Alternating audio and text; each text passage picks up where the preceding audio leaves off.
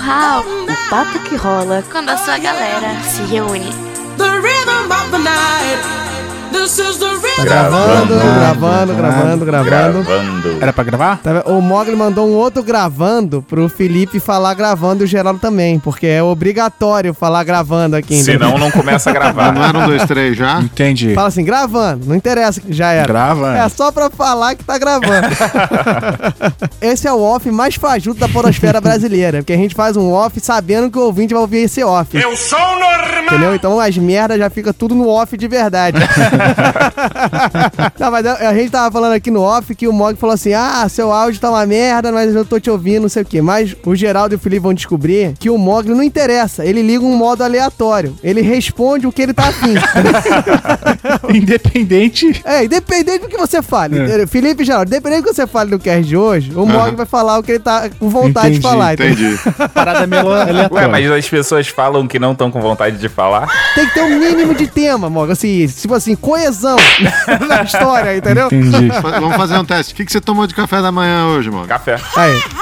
Ah, foi bem. Café. Aí ele vai falar, café é o que eu bebi na janta. Ele vai falar alguma coisa desse tipo. No meio do cast, ele vai falar assim, lembrei, foi café com cappuccino. Você falando sobre a influência, sei lá, do Bamerindos na economia de 80. Entendi. Declarou idade agora, hein, Diogo? Ah, esse cast vai ser obrigatório ter a música da poupança Bamerindo. Já faliu mesmo. É obrigatório mesmo. cara. tempo passa, a tempo voa. E poupança Bomerindas continua numa boa. É o poupança Bomerindas. E o Rissuti não vai aparecer, não? O Rissuti é um cara que ele não se importa com dinheiro, entendeu? Ele não se apega a essas pequenezas da vida. Entendi. ele sabe que o dinheiro dele tá lá e é infinito, entendeu?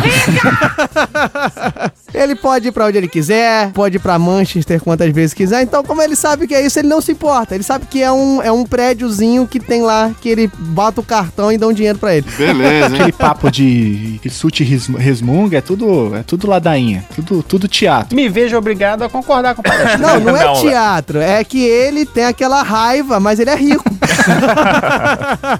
Se você ouviu o de viagem, você vai ver que ele tem perrengues no tela. O pessoal fala de viagem a Cabo Frio, carro morrendo. O Rissuti fica puto porque ele comeu uma salada e não comeu o frango com refrigerante, porque ele bebeu o refrigerante todo na salada. Ah, entendi. Esses são os perrengues de viagem do Rissuti. Então fica a primeira, a primeira lição do cast, né? Que dinheiro não é solução pro seu mau humor. Não, nem, com certeza não. Pro Rissuti, o Rissuti pode ser, sei lá, pode ser o Roberto Justus do- da galera do Hall, que ele vai estar puto do mesmo jeito.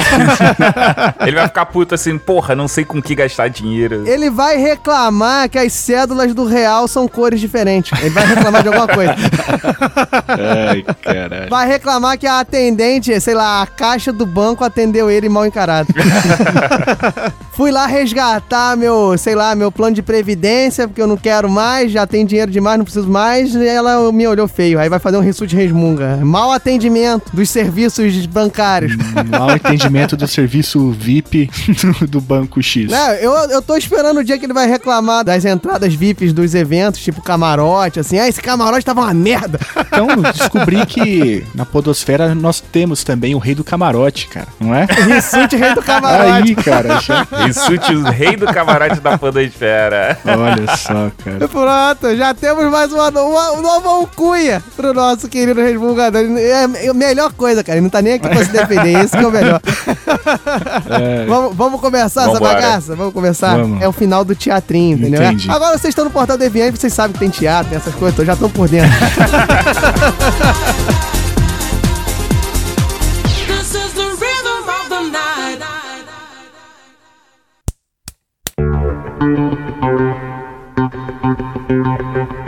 Pronto, começou!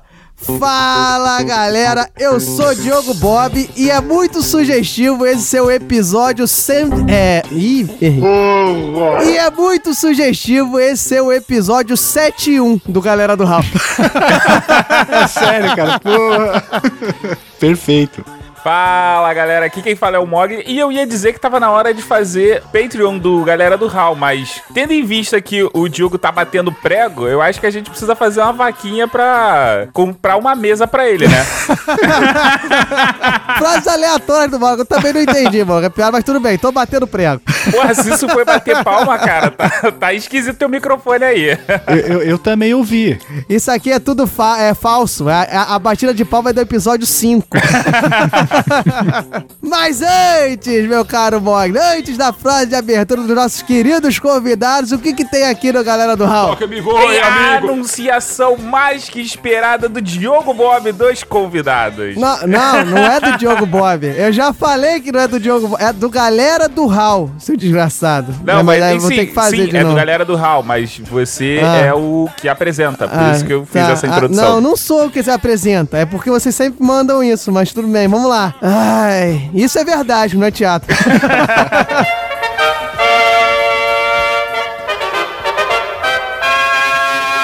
I wanna be a billionaire so freaking bad.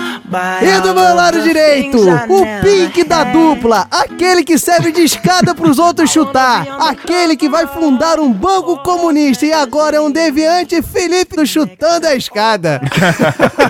E aí, galera, banco é o único lugar do mundo onde o cidadão fica na fila em pé o dia inteiro. E aliás, tem um grande paradoxo, porque na maioria dos bancos não tem bancos pra sentar. e o sujeito fica em pé o dia inteirinho ali pra no final, pra quê? Não sei. Pra deixar ali um na boca do caixa, né, pra pagar a fatura do cartão. Nós vamos fazer o primeiro cast de um banco comunista da galera É. do Raul. E Diogo, quem tá do seu lado direito. Direito ou esquerda agora, que eu esqueci? Ah, eu eu não sei, eu sempre chuto qualquer um. Então vamos lá. Fala assim, e do meu outro lado? Porra, Boca, tá inteligente, cara. Pô, Gastou, hein? Eu só como capim pra ficar no mesmo nível que você, cara. Ah, entendi. Então tá comendo bastante. e do meu outro lado, aquele que não é Vandré, mas também é Geraldo, o cérebro da dupla que vai dominar o mundo e tem cara de coach de sucesso. Geraldo também do Chutando a Escada e é o que chuta a escada e deixa o Felipe cair. Bom dia, boa tarde, boa noite. Eu só tenho a agradecer por ter me colocado do lado esquerdo e por ser o cérebro da dupla, porque eu tava com medo aqui quando você anunciou o Pink, não sabia quem que você ia chamar. Filho de uma égua. Botei você do lado esquerdo pra você poder chamar o Felipe de coxinha. Não, o Felipe é pão de queijo, ele acabou de admitir essa tarde aí que ele é pão de queijo, virou mineiro. É, agora eu sou pão de queijo declarado. Enfim, meu caro ouvinte, já que o Geraldo falou uma frase de abertura que não tem nada a ver com o tema, pra se familiarizar com o Mogli, eu acho que você já entendeu que a gente vai falar aqui daquela instituição que você vai lá pensando que vai guardar dinheiro e sai mais pobre. Aquela instituição que te cobre e você não entende por quê. Aquela instituição que tem gente que diz que precisa que exista. Próximo. Agora é com, é, agora é com barulhinho de senha, né? Não tem mais o próximo.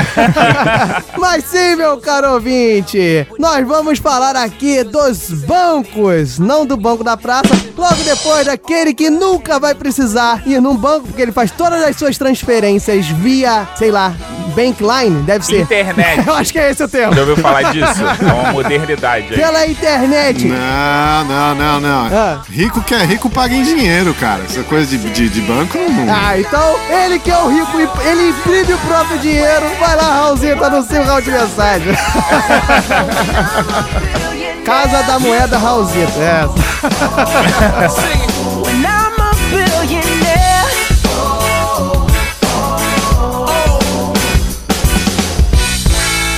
wanna be a billionaire so freaking bad. Pacote de dados atualizado e pronto para leitura. Tempo de encerramento estimado em 18 minutos 33 segundos. Andem logo.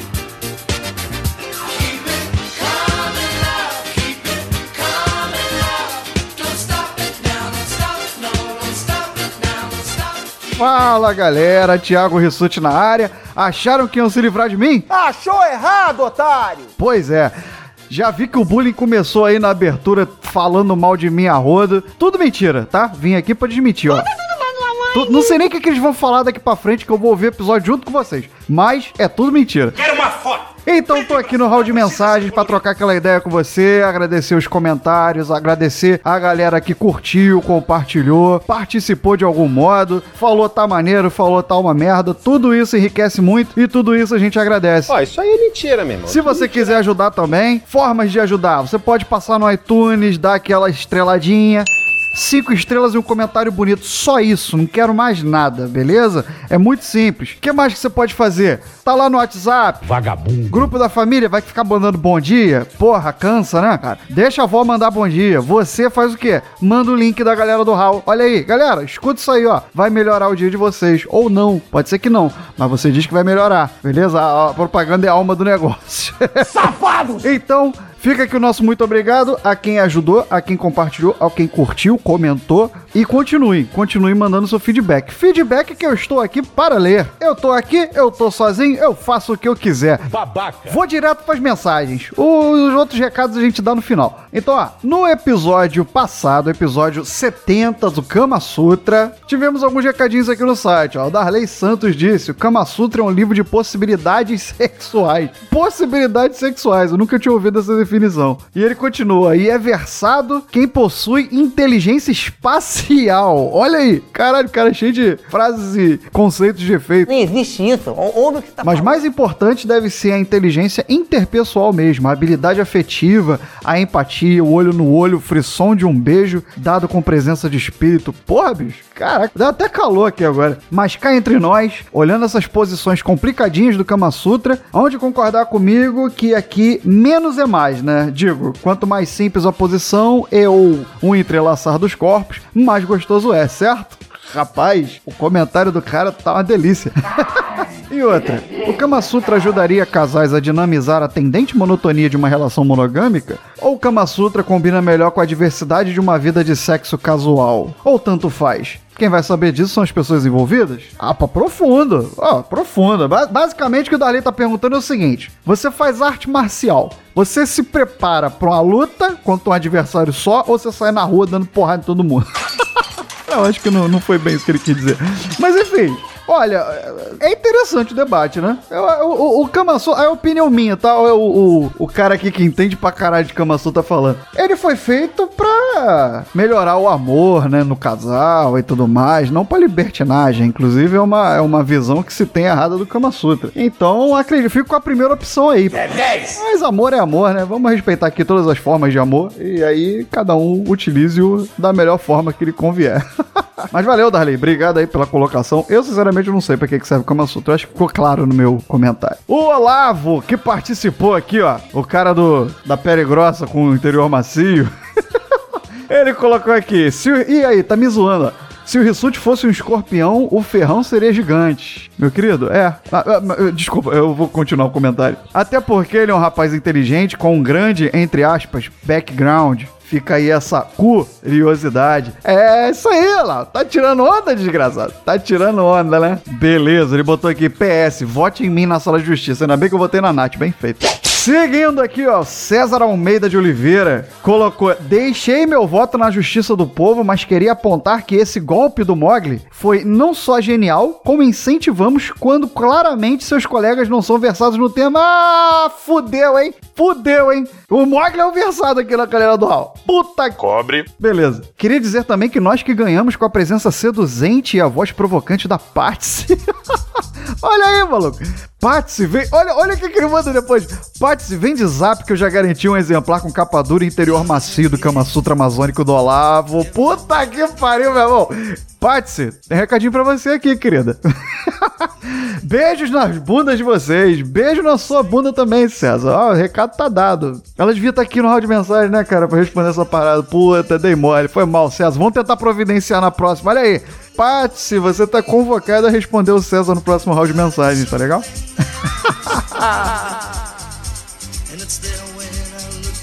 Meu Deus do céu, troféu babaca pra você. O Pensador Louco vem na sequência, botando galera do Hulk, episódio foda em todos os sentidos. Olha aí o Pensador. Até escutá-lo, achava que o Kama Sutra era meramente um compêndio estudando a vida sexual dos octópodes. Como é que é? Eu vou manter a naturalidade pra fingir que eu sei o que é um compêndio e octópodes. Ah, ninguém com menos de oito membros, entendam como quiserem. Ui, consegue fazer algumas daquelas posições. Sempre achei que aquilo era o sexo dos moluscos, pela necessidade de flexibilidade, até o rala e rola esquentar, quando se tornava os sexos dos duruscos. Entenderam? Moluscos, duruscos. Na sala de justiça, creio que a Nath levou a melhor nas vendas. Ela foi a única a entender que o Kama Sutra permite o sexo autopessoalmente masturbatório de alguém para si mesmo. Que eu acho que o pensador tá dando um nome técnico pra punheta, ou o similar feminino. Pois no meio de nó de pernas e braços e outras extremidades, é fácil até perder o parceiro no meio do ato. Parabéns pelo episódio voltou de se fuder. Porra, depois desse episódio voltou de se fuder é um baita de um elogio. E um convite, pensador, seria? Você safadinho. E Tiago Ramos Melo, meu xará Tiago Ramos Melo, vem aqui. Vocês acharam que teria muita putaria nesse cast? Achou certo, otário. Quem diria que matemáticos sabem falar, entre parênteses, mais ou menos, de vida amorosa e metendo, entre parênteses, no sentido figurado, logo de cara falando de Kama Sutra? Ah, rapaz, pensando o quê? Matemáticos são pessoas transantes, são... Não, não, não, não convenci. Ok, vamos seguindo. Tudo bem que o Mogli se mostrou sabichão, deixando de lado seus companheiros e traindo eles pra botar convidados pra falar de posições loucas. Olhando bem, acho isso impossível e apimentando mais esse cast. Tá vendo só? Um achou que foi legal o golpe, mas golpe nunca é legal. Deixei a treta. E aí o Thiago concordou comigo. Mogli é maluco e, e tem um Kama Sutra de bolso e acha que é fudelão por causa disso. E a sala de justiça, continua aqui o Thiago. Claro que a Nath, com seu estilo agressivo, se atropelando e nem conseguindo respirar, ele acha que ela foi melhor aqui pra divulgar bem o livro. Tá aí. E, aproveitando o gancho, acabamos os comentários, mas vamos aos recadinhos de que a Nath Olá, amigos, eu sou a ganhou o Olavo na sala de justiça, na sala do povo. 55% contra 45% do, do Olavo, do seduzente amazônico. Nossa menina de Bagé é, é, é boa no bagulho, hein? Quando tem que vender alguma coisa, aquela ali vende até gelo pra esquimó. Outro recadinho que tem aqui, outro concurso, ó, de extrema relevância no Galera do Hall é o quê? Quem acertou a dica e quem acertou que era Kama Sutra mandou lá na lata Kama Sutra. No Instagram foi o Antônio Palêncio, AC Palêncio lá no Instagram, acertou e ganhou o troféu joinha. E pra fechar, mais do que sucinto pra mostrar pra esses moleques como é que se faz o round de mensagem aqui, ó, rapidinho, papum, simples e eficiente. Vamos agora pras andanças na podosfera. Se alguém perguntar por mim, que por E aí. lá no site do Leitor Cabuloso, perdido na estante especial 001. Começaram mal, hein? Foram falar lindamente de Pantera Negra, mas levaram o Mogli pra isso. Mas se quiser saber a opinião do Menino Lobo sobre o Pantera Negra, olha aí, eu acho que tem tudo a ver. Eu, eu, eu vou ouvir porque eu tenho certeza que o Mogli se confundiu. Em vez de falar do Pantera Negra da Marvel, ele foi falar do Baguera. Mas tudo bem, eu vou ouvir pra ter certeza do que... do que eu tô falando. Mas, quem quiser ouvir a opinião do, do Menino Lobo sobre alguma Pantera Negra, que eu ainda não sei qual é, vai lá no Perdidos na Estante 001, link no post e vamos pro episódio que eu quero saber o que, que esses moleques estavam falando de mim aí na minha ausência. Valeu, galera. Beijo grande, abraço. dói, em meu peito me rói. Eu estou na cidade, eu estou na favela, eu estou por aí, sempre pensando nela. Pacote de dados. Lido com sucesso. Galera do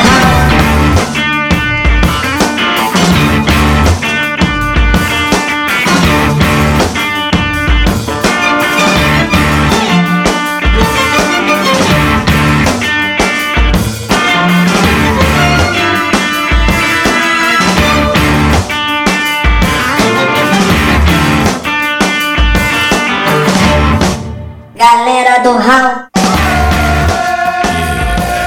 Então, meus caros ouvintes, meu caro convidado Geraldo, meu caro convidado Felipe, tirem os fones do meu ouvido, do meu ouvido não, né, do ouvido de vocês, porque agora é o Enfim, estamos de volta aqui no nosso querido round de mensagem, não, no nosso querido round de mensagem não, hoje eu tô mamado, já errei as 500 frases. Estamos aqui de volta no nosso querido galera do Hall, do Hall, Depois do round de mensagens, que foi o quê? Foi bacana, supimpa, show do milhão e sei lá mais o que, porque eu esqueci. Tá dando a de rissute agora. Você era o único que acertava, né? Super bacana, super animado, super maneiro, super maravilhindo, show do milhão e supimpa. Entendeu?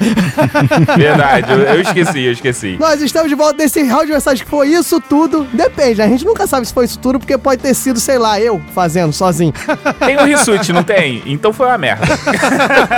Mas estamos aqui de volta para falar das nossas queridas instituições financeiras. Nós trouxemos aqui pessoas de alto garbo e elegância, especialistas no assunto de gastar dinheiro, não é isso? É, bem por aí. Disso aí eu entendo bem. Dos outros, principalmente. É, dos outros é melhor ainda. Aí, ó, pronto. Cara que gasta dinheiro dos outros, quem é?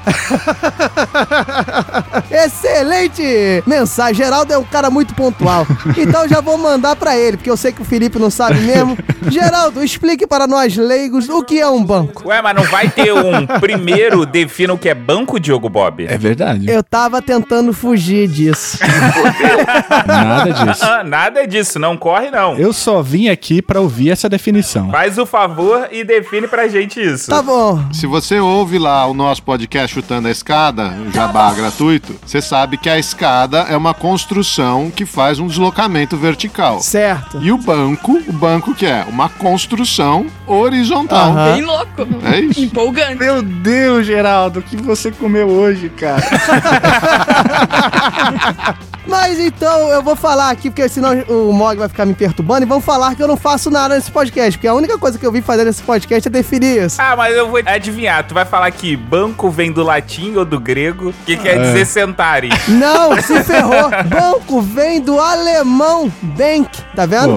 As más línguas dizem, né? Porque é uma origem meio controversa, porque vem do, do alemão bank ou vem de banco mesmo, do italiano, que tem a ver justamente, porque o Geraldo é um cara pontual, fez a piada, mas já tava antevendo a explicação, tem a ver a história canônica, né? Que as pessoas mais acreditam, que talvez o Geraldo me desminta, é que tem a ver com os primórdios da burguesia, as formações, a- o início dessa classe econômica, né? Que eles trabalhavam, faziam as trocas de moeda, faziam as, as movimentações, primeiramente fazendo pesagem de ouro, pesagem de metais, depois promovendo armazenamento, eles promoviam isso nas feiras que eram feitas da burguesia, nos entornos, e eles trabalhavam numa bancada, num banco com mesa. E aí ficou esse banco bem que por isso se tornou o banco, esta instituição que eu vou gastar toda a minha frase agora.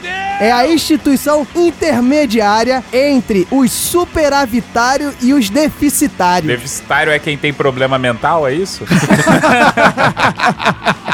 É o cara que faz o seguinte: pega o dinheiro do pobre e dá pro. Não, pega o dinheiro de quem tem dinheiro e empresta pra quem não tem dinheiro a uma quantia módica de juros. É mais ou menos isso. Tá ok, Diogo. Agora vamos pros especialistas. Especialistas, o que é um banco? Dois mil anos depois. o silêncio mórbido.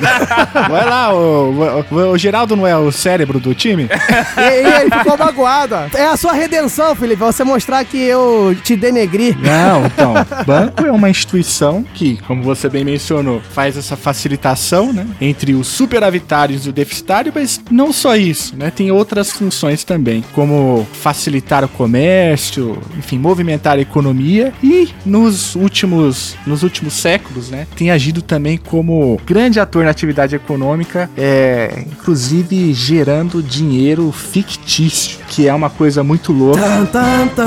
Que é, que é uma coisa muito louca que é muito complicado explicar, mas quem sabe a gente consiga aí durante esse cast, né? Mas banco, você mencionou bem, é uma, é uma instituição necessária, entretanto... Odiada. É odiada, odiada, né? Não, o que aconteceu aí, Diogo, é que você falou aí dos, dos primórdios, né? Nos primórdios, as casas bancárias, as casas é, de câmbio, o que elas faziam, elas guardavam os valores dos comerciantes, né? Ou, ou das pessoas de, de mais ricas e tal. Ganhei esse pote de ouro não tem onde botar. Não quero deixar em casa porque vão me roubar. Era mais ou menos É, isso, né? Não, e porque o comércio era itinerante, né? Você falou aí das feiras, muitos desses comerciantes eles iam de cidade em cidade. Então eles acabavam deixando es- esses valores é, em algumas casas. É, só que aí os, os banqueiros perceberam o quê? Bom, se eu tenho esse tanto de dinheiro aqui parado, é, que o cara só vai pedir de volta daqui a um tempo, eu posso trabalhar esse dinheiro, né? Eu posso começar a emprestar esse dinheiro para quem não tem e cobrar um percentual. É, é aí que aparece isso que você tá falando, né? Uhum. Ele une quem tem um excesso com quem precisa. E ele fica com o dinheiro.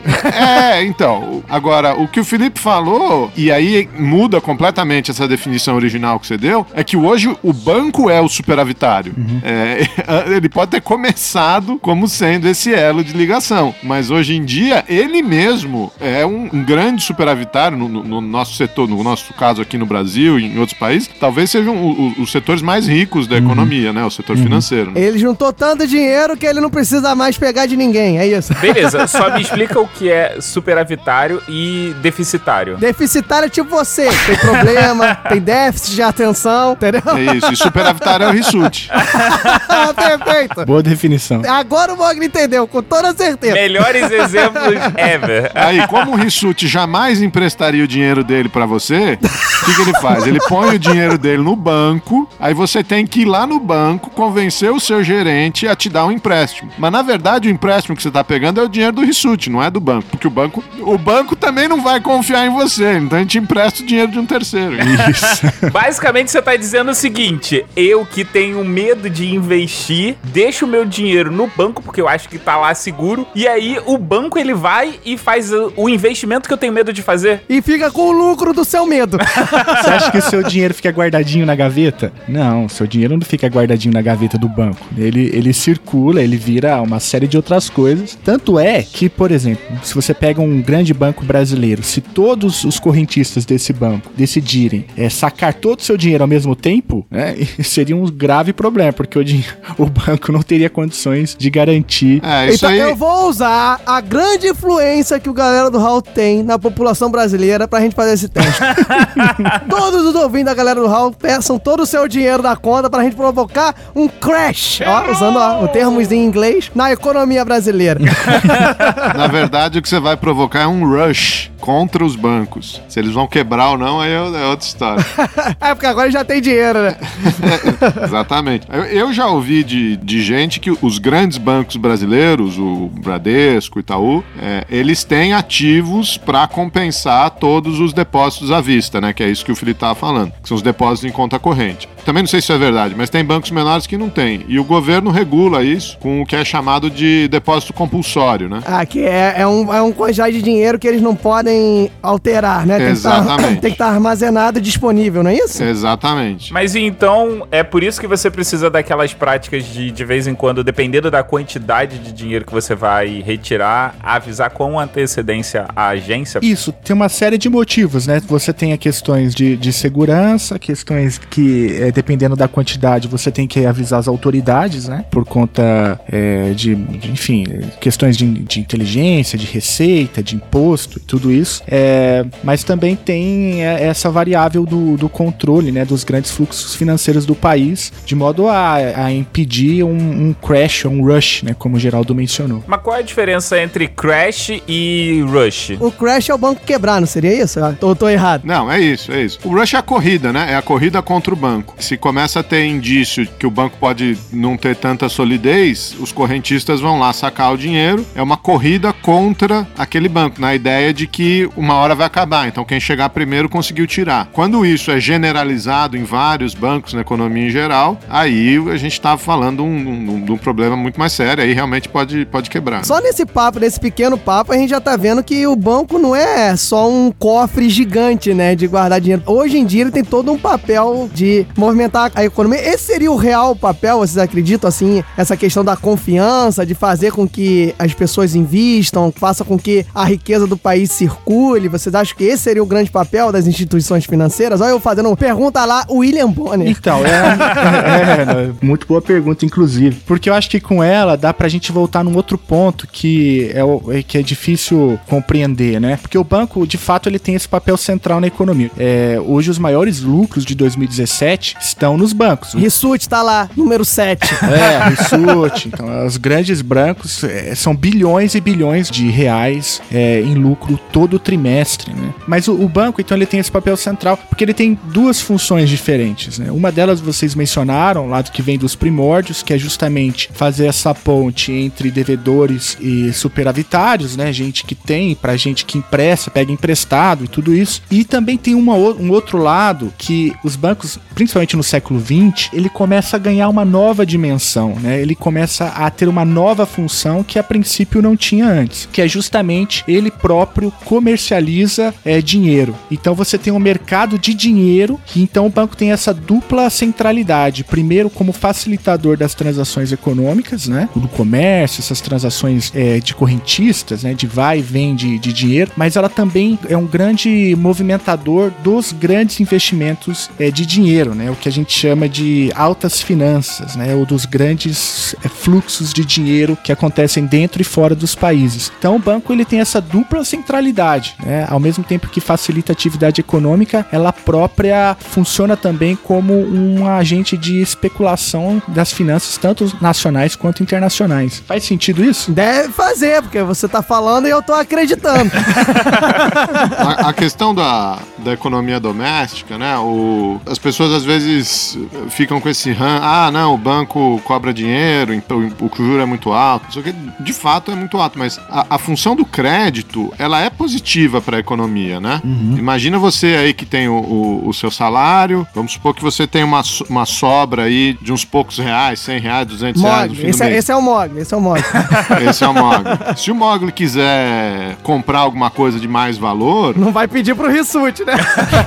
não vai, vai pedir, pedir pro Rissuti, o Rissuti vai falar que não vai emprestar. Vamos supor que ele quer comprar um, um carro, sei lá. Ele vai ter que juntar esses 100, 200 reais por meses, por anos, para conseguir comprar alguma coisa. Quando você tá falando de um investimento produtivo, né? O cara quer abrir um pequeno negócio ou quer mudar o seu maquinário e tal. É, se ele dependesse apenas do capital que ele consegue é, juntar, essa atividade ela ia ser postergada há muito tempo, né? O progresso ia ser muito lento. E talvez ele até não conseguisse isso, porque poderiam surgir outros problemas, né? Isso, exatamente. Agora, na medida em que você tem essa possibilidade de tomar um empréstimo, tomar um adiantamento, você acelera esse processo. Você consegue usar os 20 meses, 30 meses que você utilizar juntando dinheiro para comprar o seu carro, a sua moto, o que é que seja, você já tá com o bem lá do começo, né? Esses 20 meses você passou utilizando é, esse veículo. Agora, é lógico que, principalmente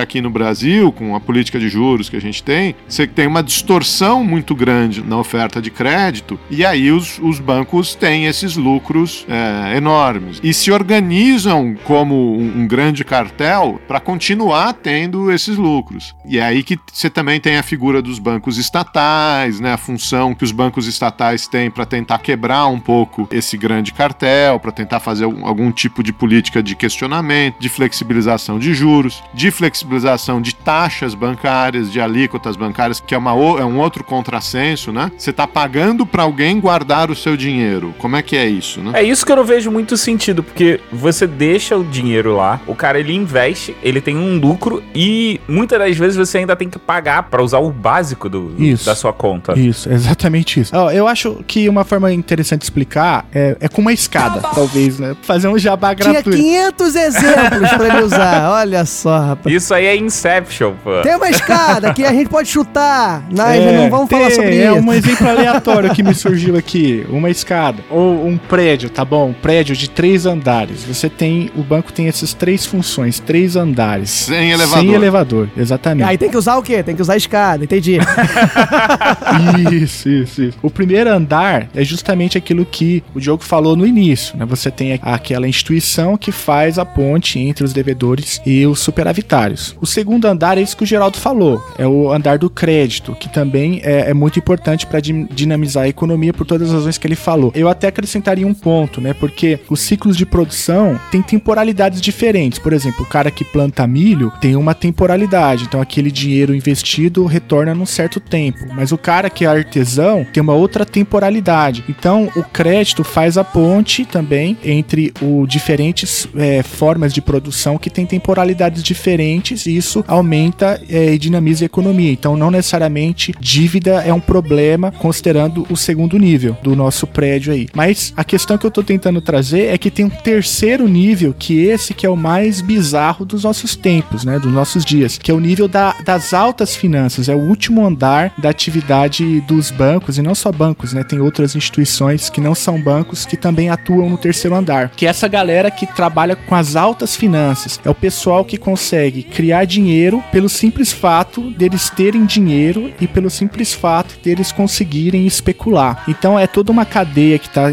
é, interligada, né, como num prédio, e o pessoal hoje que está no terceiro andar é o pessoal que tem mais poder, inclusive para chutar a escada. Terceiro andar é a galera da Forbes. Isso, é o terceiro andar. Essa galera é a galera que, por exemplo, investe em paraísos fiscais, que conseguem movimentar bilhões aí de dólares é, com pequenos cliques no mouse. E é interessante falar também que no terceiro andar o jogo é tão pesado que ali só se fala em dólar, né? Nos dois andares de baixo você tem até o real é importante no Brasil, mas o terceiro andar ele é pouco relevante. Então é a complexidade é justamente entender como esses três andares se relacionam e como que o terceiro andar, que é o que mais movimenta é, a economia, as economias do mundo todo hoje, ela é justamente a que está mais distante do primeiro andar, que é onde está lá, né, o trabalho, o trabalhador e a trabalhadora produzindo de fato alguma coisa de, de verdade, né? É, Nesse eu... momento, o Felipe está com uma foice e um martelo na mão. Basicamente, você está dizendo o seguinte: o terceiro andar ele vive de especulação. Exatamente. Dá um exemplo de alguma coisa que ele pode fazer gerar dinheiro assim por conta do volume de poder econômico que ele tenha. Dá um exemplo pra gente usando paçoca. Vamos supor que você tenha é, em, em, sua posse agora a mesma fortuna que o Rissuti. Pô, tô bem. Tô bem, ué. Ó, já gostei do início do exemplo. É, ganhou na loteria, né? Você ganhou na loteria 300 milhões de reais. Eu acho que foi isso que foi pago na, na virada, né? O que, que você vai fazer com esse dinheiro? Você não vai colocar debaixo do colchão, porque primeiro não vai caber, né? Num apartamento dá no máximo 50, ah, que eu já fiquei sabendo por aí.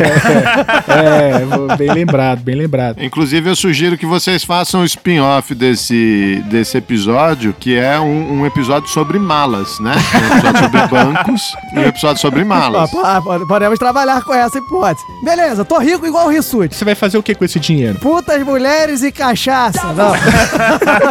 Você não vai deixar na sua casa, como o Guedel. Não, eu sou casado, sou homem de Deus. Como é que é o negócio? Ó, apelei pra religiosidade agora. Olha que tem igreja nesse terceiro andar também, viu? Mamilos! Mamilos! É. Botei no banco. Botou no banco. E aí, cara, você vai descobrir que pelo simples fato de você ter colocado esse dinheiro no banco, você já vai ser rico pro resto da vida, porque é muito fácil você gerar dinheiro quando você já tem dinheiro. Ah, então isso é o famoso botar o dinheiro para trabalhar? Botar o dinheiro para trabalhar. O pessoal põe o dinheiro para trabalhar para você. Mas quem é que fica com um chicote no dinheiro assim? Então, como que o dinheiro rende? eu falei que a mente do Bogler era estranha, mas eu avisei. o dinheiro rende de várias formas. Uma delas é você investir no Zé da padaria da esquina, né? Que o negócio dele pode vingar e isso pode se reverter em benefício para você. Mas hoje, o que mais dá dinheiro com menor risco não é investir na produção real como no Zé da esquina, é você investir em papéis que são criações e inovações financeiras que não necessariamente é, têm uma relação direta e imediata com a produção real, que é justamente o jogo das bolsas de valores e dos grandes fluxos internacionais de, de, de dinheiro. Então é essa que é a coisa maluca. Na, na verdade, isso que ele tá falando que dinheiro gera dinheiro, você tem vários exemplos desse tipo de coisa. Essa coisa dos papéis, dos títulos, que se relaciona um pouco com a alta finança, você tem que lembrar que grandes bancos eles recebem dinheiro de muita gente, da classe média, do trabalhador, mas também desses grandes investidores. E se ele ficar com o dinheiro parado, ele, banco, também vai ter dificuldade de fazer esse dinheiro girar, trabalhar. Então, uma das coisas que é um investimento de baixíssimo risco que os bancos fazem é comprar títulos de governos. Do mesmo jeito que os outros atores da economia, eles também precisam se financiar. Quando um governo vai fazer um grande projeto, uma grande estrada, uma hidrelétrica, ele também precisa de dinheiro adiantado, dinheiro que não vem necessariamente do imposto, do orçamento tradicional. O governo ele emite títulos. Quem compra esses títulos? Quem tem muito dinheiro, os grandes bancos. É, então o banco está comprando um título do governo, ele está financiando o governo. Quando a gente fala de dívida pública, de dívida externa, que são esses títulos emitidos, a primeira coisa que você tem que se perguntar é quem são os credores, aonde estão esses dinheiros, para quem que os governos devem. Né? Muitas vezes eles devem para conglomerados de bancos nacionais e bancos estrangeiros. Quando a gente falava da dívida externa brasileira, no, nos anos 80, nos anos 90, que a dívida externa estava fora de controle, realmente era uma dívida externa porque era uma dívida emitida em dólar era, eram, e outras moedas, né? eram títulos emitidos em outras moedas. Mas esses títulos estavam, na sua grande maioria, na mão de bancos nacionais que compraram esses títulos. Então tem aí uma série de detalhes, né? Mas e o Banco Central? Ele, não é ele que emite papel? Não é ele que emite dinheiro? Na verdade é o tesouro, né? Ele, ele imprime dinheiro, mas essa é uma, é uma outra conta, né? É, as instituições que emitem títulos no Brasil para se financiar são o Banco Central e o Tesouro Nacional, né? São, tem dois tipos de, de títulos. Agora, a emissão de dinheiro feita pela Casa da Moeda, ela não é livre. É, vamos supor que o governo gastou mais do que ele arrecadou em impostos esse ano. Ele não pode simplesmente imprimir esse dinheiro, porque se ele imprimir esse dinheiro, ele vai causar um desequilíbrio na economia. Você começa a ter excesso de dinheiro circulando, você começa a ter inflação. Se os credores desse governo perceberem que para qualquer dívida ele simplesmente imprime dinheiro e te paga, o valor do dinheiro, o valor do papel moeda e a confiança do governo vão se erodindo, vão desaparecendo. Então, os governos eles normalmente têm regras muito estritas, né, sobre a quantidade de, de dinheiro em circulação e a quantidade de dinheiro que pode ser emitida. Então, qual seria o papel fundamental do Banco Central? Vou tentar aglutinar alguns conceitos que já foram colocados aqui. Teve o um caso recente, todo mundo deve se lembrar, de uma grande crise financeira que aconteceu nos Estados Unidos em 2008. É, quebrou todo mundo e aí a gente paga um preço até hoje por conta daquela crise e dos reflexos dela que o Lula disse lá atrás que era uma marolinha, né, e que acabou virando um tsunami depois para muita gente. Aquele exemplo é muito interessante, porque o que, que aconteceu lá nos Estados Unidos? Não, isso quem perguntou fui eu. Você tinha uma galera que queria morar, queria comprar casa, né, a galera do primeiro andar ali, né, o pessoal quer comprar, quer morar, é, e para isso você tem um mercado é, imobiliário que, que acaba sendo movimentado por conta disso. E aí, as instituições financeiras, vendo nisso uma oportunidade, é, começam a emitir crédito. E aí o pessoal do segundo andar entra no, no jogo. E o crédito, no caso do subprime, era um crédito barato e de alto risco. Por que, que era barato? Porque os juros era baixo. E por que, que era de alto risco? Porque não se exigia daquele que estava contraindo dinheiro uma contrapartida muito rígida. Então a galera não precisava comprovar tanta renda e coisa assim para conseguir um empréstimo para comprar. Isso aqueceu o mercado imobiliário dos Estados Unidos e a coisa estava funcionando bem. Até que entra o terceiro andar. O que, que o terceiro andar faz? O terceiro andar pegou essa dívida do galera lá do primeiro andar e transformou isso num papel, que é uma inovação muito louca. Você dá um nome Ah, para isso. a gente tem que ser um pouco mais lúdico aqui. Calma aí, Geraldo, deixa eu terminar. Esse pessoal do terceiro andar pegou a dívida lá do primeiro andar e fez disso render uma- um absurdo. Para cada um dólar investido no primeiro andar, virou 15, 20, 30 no terceiro andar. Esse que é o problema das instituições financeiras. É assim que elas, por exemplo, fazem a coisa funcionar de uma maneira bastante especulativa, entendeu? Então tem o primeiro andar e o segundo andar, que são importantes para o funcionamento da economia, mas tem o terceiro andar que também movimenta, por exemplo, países como um todo. Vai lá, Geraldo, agora dá seu exemplo. Então, ó, vou tentar assim, ó. O primeiro andar é o Mogli. O Mogli quer comprar Vamos casa. lá, o primeiro andar é o Mog que não tem dinheiro. Isso. E aí, o, e o terceiro andar é o Felipe que vai ganhar 30 dólares com um dólar do Mog. Isso. Aí o Mogli não tem dinheiro. Ele precisa tomar um empréstimo para comprar uma casa. Aí ele vai no Rissuti, que é o banco, é o segundo andar, fala assim: Rissuti, me empresta o dinheiro. Aí o Rissuti vai lá, empresta o dinheiro, mesmo sabendo que tem um risco enorme do Mogli não pagar. Tem mesmo, ele me deve até hoje. Isso, tem um risco enorme. Só que o que, que o Rissuti faz? E é aí que entra essa história do terceiro andar. Como ele é grande e como ele emprestou para um monte de gente que nem o Mogli, para um monte de gente que, que tem um alto risco, aí ele tem uma sacada brilhante. Ele junta esses papéis, junta esse monte de empréstimo quase podre.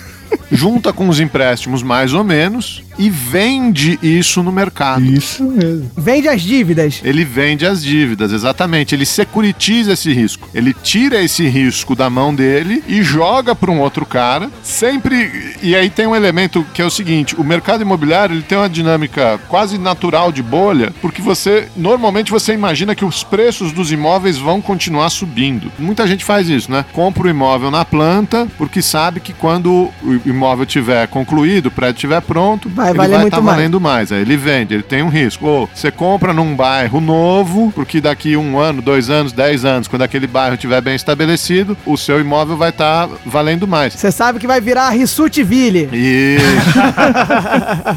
Os bancos começaram a emprestar tomando um risco enorme, mas com esse tipo de garantia. Ah, mesmo que eu tome um calote e mesmo que eu precise executar esse imóvel lá na frente, o valor dele vai ser maior, então tá tudo bem. Aí ele pega esse bando de título podre, vende no mercado e aí que entra essa história do terceiro andar que o Felipe tava falando, porque aí não é mais um empréstimozinho aqui ou ali, um riscozinho. É um monte de risco. É um monte de mogli que tomou dinheiro, que é título podre. Visão do inferno, isso, um monte de morte. Isso, virou. Pro ouvinte que quiser ter uma visão melhor disso, o filme A Grande Aposta, é A Grande Aposta, se eu não me engano, Aham, é isso mesmo. ele explica bem essa todo esse processo que vocês estão falando, né? Isso, isso mesmo. É isso aí que o Felipe tava falando. Quer dizer, a galera da alta finança, ela trabalha numa escala que a galera do dia a dia não consegue acompanhar. E aí ele vai convencendo pessoas de mais dinheiro a comprar alguma coisa que na verdade não é nada palpável. Seria o, din o dinheiro que ele emprestou pra outra pessoa. e aí Isso, isso aí isso. vai virando um mercado do dinheiro. Seria isso? Isso. É isso que o Felipe falou. Ele cria dinheiro. E, e o exemplo de 2008 lá, só pra ficar no mesmo exemplo do Geraldo, o que que acontece? Exemplo de 2008 é a crise imobiliária dos Isso. Estados Unidos, né? Que foi quando os mogrizinhos conseguiram pagar a prestação do empréstimo que fizeram pra comprar as casas. E aí todo o prédio, o primeiro e o segundo e o terceiro andar começaram a ruir, porque como a coisa era podre do início e ela foi crescendo como um câncer a partir dos moglizinhos, quando o moglizinho desiste de pagar, né, porque não tem condições, toda a coisa cai como um castelo de cartas. E aí que o Geraldo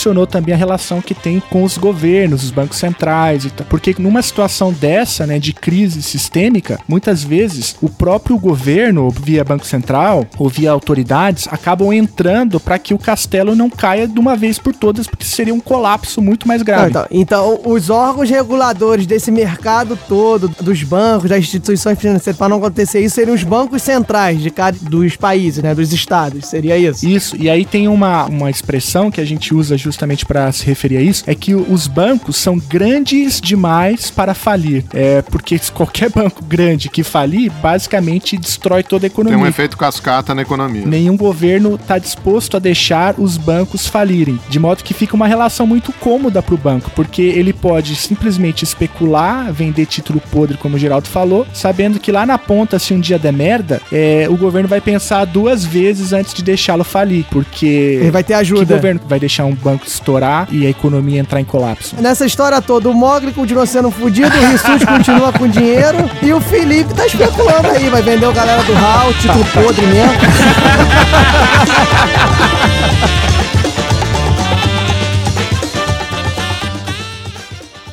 Galera do Hall.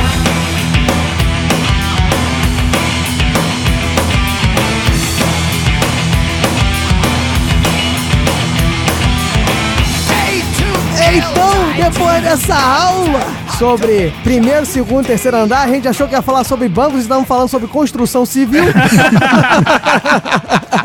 Eu quero saber o seguinte, porque Felipe tá lá no terceiro andar, é o Marajá, mas a gente espera que vocês tenham vindo do povo, do povão. E aí, Felipe e Geraldo, vocês vieram do povo, vocês atenderam o povo, vocês sabem que o povo quer do bom. Resumindo, o Diogo quer saber se vocês foram sempre da elite ou se vocês vieram do povo. É, se vocês têm jargão de banco, se vocês têm lá, vocês sabem aqueles termos que ninguém entende, eu quero saber aí o que, que o cara tem que fazer na fila do banco. Fala aí, geral, vocês têm alguma coisa sobre isso? Me diga. Olha só, respondendo a pergunta do Diogo, eu vim do povo, cara. Então eu não manjo muito dos- das expressões das altas finanças aí, que aliás é ocupado pelo Geraldo. Eu sou, eu sou, eu tô no primeiro andar ali, eu sou um mero professor. o Geraldo é um. Ah, você é o que tá com a foice batendo na porta do Isso. terceiro andar lá, né? Viva la revolução!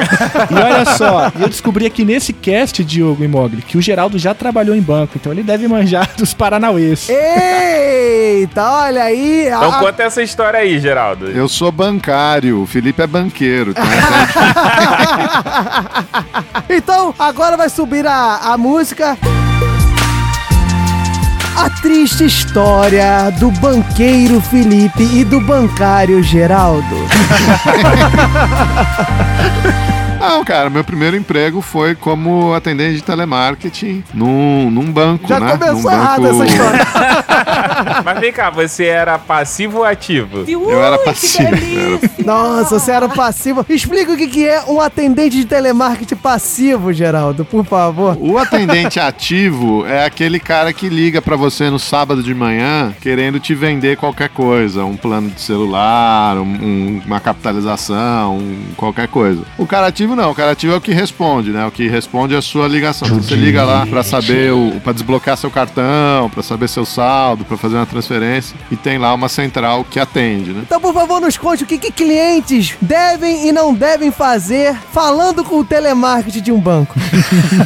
Ah, é muito difícil, né? Porque é, hoje em dia, cada vez mais, você não, você não fala nem com o telemarketing do banco, né? Você fala com o telemarketing de uma central terceirizada que trabalha para o banco.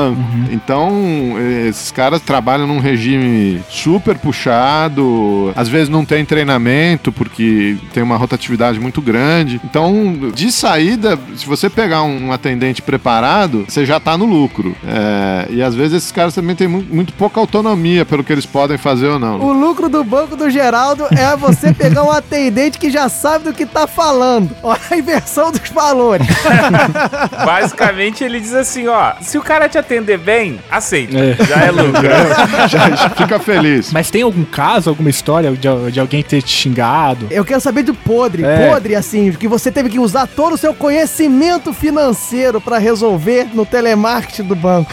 Ah, faz muito tempo isso, mas eu, eu lembro, a gente atendia, né? A gente era o passivo e os caras pediam pra sempre no final da ligação você oferecer um título de capitalização. Caraca, o Geraldo é, é- é funcionário do Silvio. Tava oferecendo telecena pros outros. É, isso. E aí o negócio da capitalização é que é isso que a gente tava falando antes, né? A capitalização não tem compulsório. Então o dinheiro que você paga na capitalização, o banco faz o que ele quiser com esse dinheiro, né? É, ele, ele não tem que guardar lá um percentual controlado pelo Banco Central e tal. Então, por que, que o banco quer tanto vender outro tipo de produto ou quer pôr o seu dinheiro na poupança? Tem muito banco aí que põe uma poupança automática, né? Você põe o dinheiro na conta corrente, ele joga para uma conta poupança. Porque na poupança não tem compulsório. Então ele consegue trabalhar mais do dinheiro, ele não tem que ficar lá com o dinheiro parado, né? E aí os caras pediam pra gente vender capitalização e eu falava, capitalização para quem não sabe, é um tipo de título que você compra, É o você paga famoso um... PGBL, VGBL, todas essas siglas. Não, isso aí é previdência, cara, você tá viajando. Ah, tá.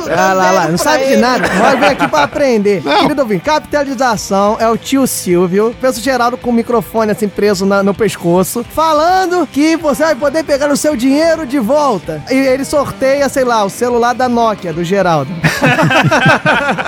é mais ou menos isso? É isso. Normalmente ele te convence com um prêmiozinho, né? Que é, é muito difícil de você ganhar. E aí você paga lá por mês. Ele te faz uma promessa que se você pagar até o fim, você consegue retirar aquele dinheiro todo, ou, ou quase todo, com uma rentabilidade baixa, que normalmente era uma rentabilidade de poupança. Hoje em dia eu nem sei o que eles estão fazendo. Mas é, uma- é um investimento idiota. Então, ó, dica aí pro ouvinte, não comprem títulos de capitalização. Eu tô Façam imaginando o Geraldo falando do telemarketing. Olha só, meu amigo. Isso aqui é idiota. Você não faça isso.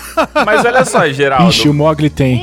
É, mesmo pra quem tem dificuldade de juntar dinheiro, ah, o título de capitalização não é uma boa? Não, não é uma boa, porque a rentabilidade é uma rentabilidade muito baixa. Hoje em dia você consegue fazer outras coisas. Você consegue abrir uma conta diferente num banco que não te cobre nada, você consegue pôr numa poupança. Não, sim, mas na época da faculdade eu acabava recomendando o título de capitalização pra quem tinha esse problema de ter o dinheiro fácil e poder te retirar. Que a poupança, cara, é aquele lance. Você pode depositar ali, mas você pode a qualquer momento ir nela. O Mogli descobriu que ele é 10 anos um charlatão dos amigos. Então muita gente não consegue juntar dinheiro. E aí eu falava assim, cara, então faz um título de capitalização que você não vai querer perder dinheiro que você investiu. Porque se você tirar antes, você é, perde parte do que você investiu. É que é normalmente o que acontece, né? Porque, porque esse cara aí que você tá falando. Ele tira o dinheiro. Esse cara aí que você tá falando que não consegue guardar na poupança, poupança, a hora que ele precisar do dinheiro mesmo, ele vai ligar no gerente do banco e vai falar assim: posso resgatar minha capitalização? O cara vai falar: pode, só que você vai perder 10%. Aí o cara pensa: ah, eu pus 100, vou tirar. no- Ah, tudo bem, tô precisando, pega o dinheiro. Quem está ganhando é o banco, né? É o pior investimento do mundo. Ah, então foi mal, galera. Todo mundo que eu aconselhei, desculpa, eu não sabia a merda que eu estava fazendo. enriquecendo bancos desde 2004. Olha aí. E nem assim eu consegui ser CEO do tal banco. Sabe quem vendia os títulos de capitalização, Mog? Foi o Rissuti. Você enriqueceu o Rissuti. E agora você tá comendo na mão dele. E aí eu abri aqui é, o que vocês chamam de pauta, que na verdade é um print. É dicas do que fazer ou do que não fazer. O Geraldo tava falando aí do título de capitalização, da experiência que ele teve trabalhando no banco. Ele pode me desmentir aqui se eu estiver falando alguma bobagem, mas os atendentes ou os trabalhadores e trabalhadoras que mexem com isso têm metas a cumprir, né? Eles recebem bônus ou são prejudicados na carreira se conseguem ou não atingir uma determinada meta. Então, é uma dica do que não fazer, né? É xingar o atendente do telemarketing ou xingar, né? Ou, por exemplo, o trabalhador que tá ali na boca do caixa, naquela fila desgraçada, todo mundo fudido ali. Inclusive a pessoa que tá trabalhando ali, né? Não sei se vocês já tiveram experiências desse tipo, né? De confusão em fila do banco, né? Porque existem guichês do banco vazios. né? Como se a pessoa que tá ali trabalhando, ela tivesse qualquer controle do que tá ocorrendo ali, ou de- como se os lucros do banco fossem pra ela, né? Felipe falando como se já tivesse passado por essa situação, ó. Várias vezes. É, o Felipe foi xingado. Ah lá, ele tá contando a experiência de vida. Ele Pode falar, pode falar, fala a verdade. Mas olha só, eu vou dar uma dica pra galera que não quer atendente de banco ligando. É o seguinte. Ah, pensei que, pensei que tu ia mandar um título de capitalização agora. O Raul Senna. Nós estamos lançando hoje o Raul Senna, por favor. Um excelente investimento. O Geraldo tá completamente enganado. é você pegar esse dinheiro e aplicar ele em qualquer outra coisa, porque quando você não tem dinheiro na sua conta corrente, o atendente ele não perde tempo ligando pra você. Todo mundo achava que eu tinha dinheiro porque eu deixava tipo 50 reais na minha conta. Depois que eu passei a deixar 5 reais, cara, magicamente ninguém me liga. A dica do que fazer é o seguinte: Geraldo, o Mogli tá certo? A gente tem que perguntar agora. Vai ver, o, o Mogli achou o sweet spot, o ponto de equilíbrio. Porque normalmente quando o cara não tem dinheiro, eles ligam também pra oferecer empréstimo. Aí, né? ó. Mas vai, vai ver, vai ver cinco reais é o, é o ponto zero. É o ponto que não liga nem pra oferecer investimento, nem pra oferecer Ah, empréstimo. não, mas quando alguém liga pra oferecer empréstimo, você fala assim: quero, quero sim, eu vou aproveitar que eu fui demitido e eu vou poder usar isso aí. Aí, na hora que tu fala assim, fui demitido. Então, senhor, a gente não vai poder liberar o empréstimo pra você. Mas por que não, pô? Tô precisando dele agora. Não, então a gente liga num outro momento que o senhor esteja trabalhando. Mata na hora. Aí você desliga e quem te liga agora é aquele banco que tem três letras e é uma sigla. E eu não posso falar o nome. Esse liga pros demitidos. E, e também tem uma outra coisa que eu já ouvi falar sobre o telemarketing, que às vezes você é uma pessoa educada e você quer, enfim, educadamente dizer pro atendente, pra pessoa que tá interagindo com você ali no telefone. Você quer falar pro Geraldo, é isso? Fala a verdade. Quer fazer um jogral? Pode ser, ué, cara. Então faz o seguinte, o Geraldo é o, é o atendente, liga Puta para o Felipe, o Felipe vai dizer a dica de como tratar um telemarketing. Isso. Vai lá, Geraldo. Oi, senhor Felipe, tudo bem? Eu queria te oferecer um produto inovador aqui do Banco Rissuti. Você tem cinco minutos pra me Não, ouvir? foda-se, desliguei. Esse é meu ponto. Se você fica educadamente tentando falar o tempo inteiro pro cara que você não tem interesse, você diminui a probabilidade dele vender o serviço. É o bichão mesmo, hein, Porque doido? se ele, você dispensa de uma vez, ele pode ligar pra uma outra pessoa e pode acertar. Não, Felipe, o seu argumento é que se você manda ele se fuder logo. Não, precisa mandar se é, fuder.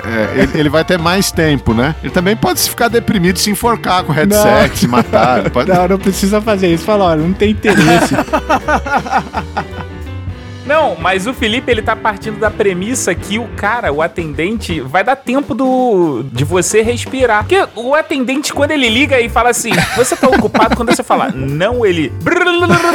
Aí meia hora depois você não tem interesse. Mas o Felipe resolveu, ele mandou um bem mandado e desligou. Felipe, agora seja o educado, vai lá. Agora, nova ligação do Banco Rissuti, a nova tentativa. Geraldo conseguiu uma nova chance. Vai lá, Geraldo, liga de novo.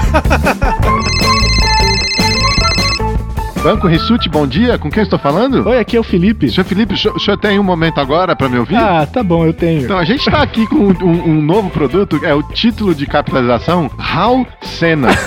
Você paga uma modesta quantia de É. 15 reais mensais e em 150 anos você pode resgatar 90% do seu investimento com correção de poupança. Olha só, um amigo meu chamado Mogli me disse que esse é um excelente negócio, já que eu tenho dificuldade pra guardar dinheiro. Eu quero sim. Então eu vou, eu vou cadastrar aqui o débito automático na sua conta. O senhor tem alguma dúvida? Não, não, só isso mesmo.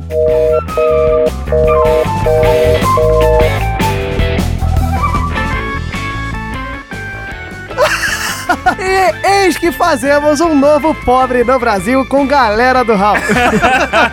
Raul Senna em todas as bancas de jornais do Brasil.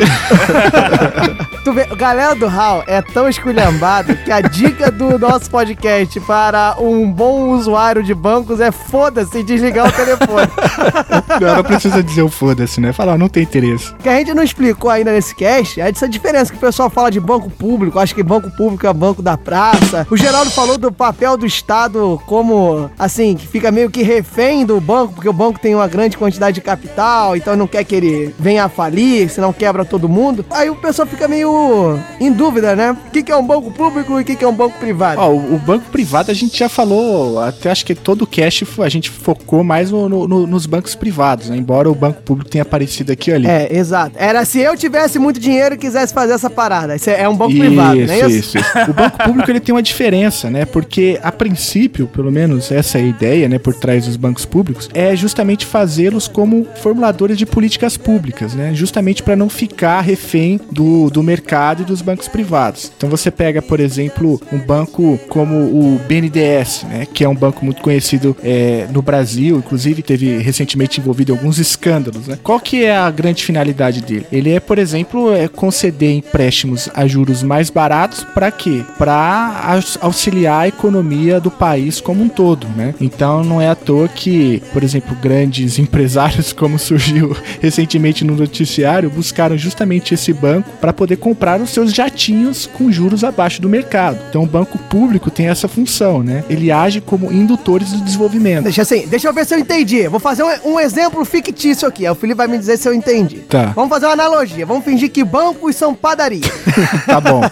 A padaria privada, que é o do seu Rissuti, ele vende o pão pra quem ele quiser, no preço que ele quiser. Aí vai lá o Mogli, lá, mendigão de rua, sujo, pede um pão lá pra pagar no dia seguinte, ou ele vai cobrar o pão a 5, 6 reais, vai dar o pão lá que é baratinho e não faz diferença nenhuma pra ele, ou ele não vai vender o pão. E o Mogli vai continuar sendo um mendigo com fome. É basicamente isso que a a padaria do Rissuti faz. Isso. E a padaria pública, que seria a padaria benevolente, a padaria Geraldos Padaria, a melhor do telemarketing até a farinha. Não, farinha é com um candidato à presidência aí, não é com padaria. Aí essa padaria pública, ela forneceria o pão a um preço mais barato pro mendigo do Mogre, pra ver se ele come, se alimenta e consegue trabalhar e deixar de ser mendigo. É mais ou menos isso que o banco público teoricamente deveria fazer. É, teoricamente sim. Mas eu acho que ele vai além disso. Ele também tem uma finalidade de, por exemplo, como o mercado, ele às vezes está praticando um valor muito alto, um crédito muito alto, e o governo acha que precisa se incentivar a economia ou quer que tenha mais crédito circulando na própria economia, o que ele pode fazer num banco público? Ele pode intervir de forma que é, ele reduza as taxas de empréstimo, igual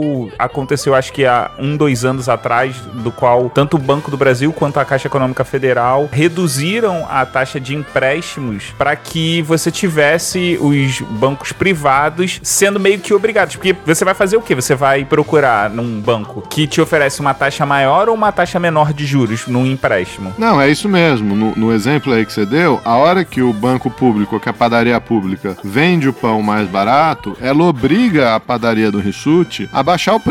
Senão a- o Rissuti não vai mais vender pão. Então, o, o, o que que acontece? Né? Normalmente no, no Brasil, em outras economias, é o Banco Central que define a taxa central de juros é, da economia, o que a gente chama de taxa básica, que aqui no Brasil é a, é a taxa Selic. Normalmente, quando o governo baixa a taxa Selic, isso tem um efeito cascata na economia e os juros de todos os empréstimos também tendem a cair. Só que esse tende a cair para o banco privado é muito relativo. O banco privado pode escolher acompanhar a queda, ou pode escolher não reduzir tanto, pode querer esperar alguns meses, algumas semanas para começar a sua redução. Quando o Estado, o governo, tem um banco público na mão, ele tem esse instrumento de política. Então, a diminuição dos juros ela é muito mais rápida. É, e isso cria uma alternativa mais barata, que nem o Mogli estava falando, e aí o resto do mercado também tem que acompanhar, senão eles vão ficar para trás na competição. Isso é um exemplo, mas você tem outros exemplos, por exemplo. Outros exemplos, por exemplo, é ótimo, né? Que vergonha! Você tem outros casos. O banco público, muitas vezes, ele leva o sistema bancário para localidades no país em que os bancos privados não querem ir. Então, para que que um, um banco grande, um Bradesco, um Itaú, um Santander, vai abrir uma agência numa cidadezinha com pouca população, com baixa atividade econômica, etc. Na Raulândia. Na Raulândia. É, mas certamente na Raulândia vai ter uma pracinha no meio da Raulândia, uma igrejinha e uma agência do Banco do Brasil. Aí, tá vendo, Mogli? Já podemos montar essa cidade. Só mais um exemplo dentro disso que o Geraldo falou, né? É, e voltando lá no exemplo da padaria. Suponhamos que o governo, sei lá, entenda que agora pão bom pra alimentar gente pobre é pão com farinha integral, né? Então é muito mais difícil você convencer o Rissuti. Não dá ideia que aqui em São Paulo os caras tentaram fazer um negócio desse. hein? Tem gente tentando vender ração aí. Não dá ideia, não. Ai, meu Deus. É só pra ser lúdico, como você falou. É, é muito mais difícil você convencer o Rissuti com a sua padaria a mudar, por exemplo, a composição do pão pra vender pros outros. Se você tem uma padaria que é sua, você consegue simplesmente criar um produto novo que você acha que é melhor pra aquela comunidade, pra aquela sociedade. Então, os bancos públicos também são Ah, mas o, o Rissuti não ia mudar a farinha do pão, não ia mudar nem fudendo, meu. Então, Então. você tá coberto de razão. Aí você precisa ter uma padaria própria pra você fazer aquilo que você acha que é o melhor para uma determinada sociedade. Pelo menos teoricamente funcionaria assim. Um exemplo prático, né? Recentemente, né, todo mundo aqui já ouviu falar daquele programa do governo para incentivar o mercado de construção civil, que é o Minha Casa Minha Vida. Então, o governo cria no seu próprio banco um instrumento Agora que a gente vai virar petista mesmo, Mogli, olha só. Não, mas a gente pode dar outros exemplos de outros governos também, né? É, Não, não, vai, continua, Não, não continua, pode, não. pode Não- falar. É, então, mas é, é um exemplo disso. Você é muito mais difícil você convencer os bancos privados a concederem crédito para uma determinada faixa da sociedade que se você tem o seu próprio banco, você faz isso como política pública, né? Então, o Geraldo mencionou bem. Você pode espalhar isso pelo território nacional e você também pode direcionar a economia para uma determinada área que você considera estratégica. Pelo menos teoricamente deveria ser assim, né? Isso são os bancos, assim, de atendimento de crédito direto, né? Que é um pouco diferente, talvez, do BNDES que você tá falando, que já é pra um fim mais específico. Ou não, Uhum. eu tô falando besteira. Não, tá certo. O BNDES ele é um banco já que envolve grandes produtores, né? Gente que trabalha com indústria, gente que trabalha com comércio, gente que trabalha com prestação de serviços. né? Então já é um público diferenciado. Tem esses dois tipos de banco público, né? Um que faz, às vezes, dos bancos que a gente tá acostumado, a, aquele de agência, bonitinho, tem Uhum. esses que já são bancos de um crédito específico. Seria isso, né? Isso. Por exemplo, se você é um produtor, o, o Rissuti, por exemplo, ele quer comprar uma máquina nova para fazer o pão dele. Ele pode Ah, o procurar Rissuti um... tem a máquina, ele não vai comprar. Rissuti é muito rico. Suponhamos que ele quer expandir pra Europa. Boa. Aí eu vi o Rissuti, aí, aí é o Rissuti mesmo. Talvez ele consiga alguma linha de crédito para poder expandir o negócio no banco público com juros mais baratos. Não, e com esse plot twist, eu entendi que, na verdade, o Mogli comprou um pão fit, virou alterofilista e o que que aconteceu? Montou uma academia e o plot twist que agora o Mogli vai ser o rico do ramo.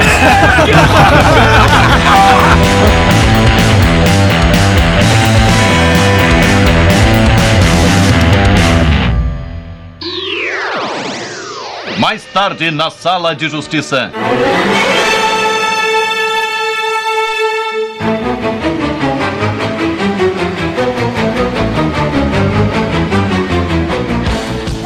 Isso aí, meu caro ouvinte? Enfim, estamos de volta aqui agora no momento em que notas são jogadas pela janela, pessoas ficam desesperadas com poupanças congeladas que não podem ser quebradas, argumentos são depositados compulsoriamente e talvez, talvez exista um julgamento imparcial que preze pelo povo e não pense que a galera tem mais dinheiro do que ele. Estamos aqui na sala de justiça, meu caro Mogli, não é isso? Exatamente, estamos naquele momento constrangedor que você fica preso na porta de segurança e o nego pede pra você tirar a chave, tirar celular, tirar a carteira, tirar a roupa pra poder entrar no banco. Ô, que isso, Mogli? Tá, Isso aí é o Rissuti Bank só. É isso aí, estamos no momento de debate e uma coisa muito importante que eu sempre adoro que acontece, meu caro Mogli, que hoje nós temos convidados. E o que, que o Código Hall de Conduta diz, meu caro Mogli? O Código Hall de Conduta diz no artigo 3 que se tem convidado, o convidado participa da sala de justiça. E melhor, temos convidados do mesmo podcast, então nosso sonho continua, Moga. A gente vai conseguir acabar com algum podcast aqui na sala de justiça. Dedos cruzados torcendo por isso. então diga para o nosso querido ouvinte o que que Felipe da Foice e Geraldo do Headset terão que fazer nessa sala de justiça. Basicamente, o que aconteceu? O galera do HAL criou o seu padrinho e ficou muito rico. Ah, então nós temos que garota. decidir em qual banco nós vamos depositar todos os milhões que os ouvintes do HAL decidiram colaborar. Eu vou deixar na conta corrente, porque eu aprendi hoje que na conta corrente tem depósito compulsório. Pelo menos uma parte do meu dinheiro eu pego de volta. E nós estamos diante do gerente Geraldo. Gerente Geraldo é muito complicado, né? e do gerente Felipe. Gerente Geraldo parece quadro, né, cara? Gerente Geraldo, aquele mais próximo de você. E eles terão que nos convencer a investir nos bancos dele. Então nós teremos o Shoot Bank e o Escada Investment. Vai ser os bancos aqui dos nossos queridos Felipe e Geraldo. e eles terão que convencer a gente aí que o dinheiro do Hall vai estar bem investido com eles. Como um bom dono de banco, meu caro Mogli, nós temos aqui o Rissuti com a sua mensagem gravada dizendo como é que funciona a sala de justiça. Vai lá!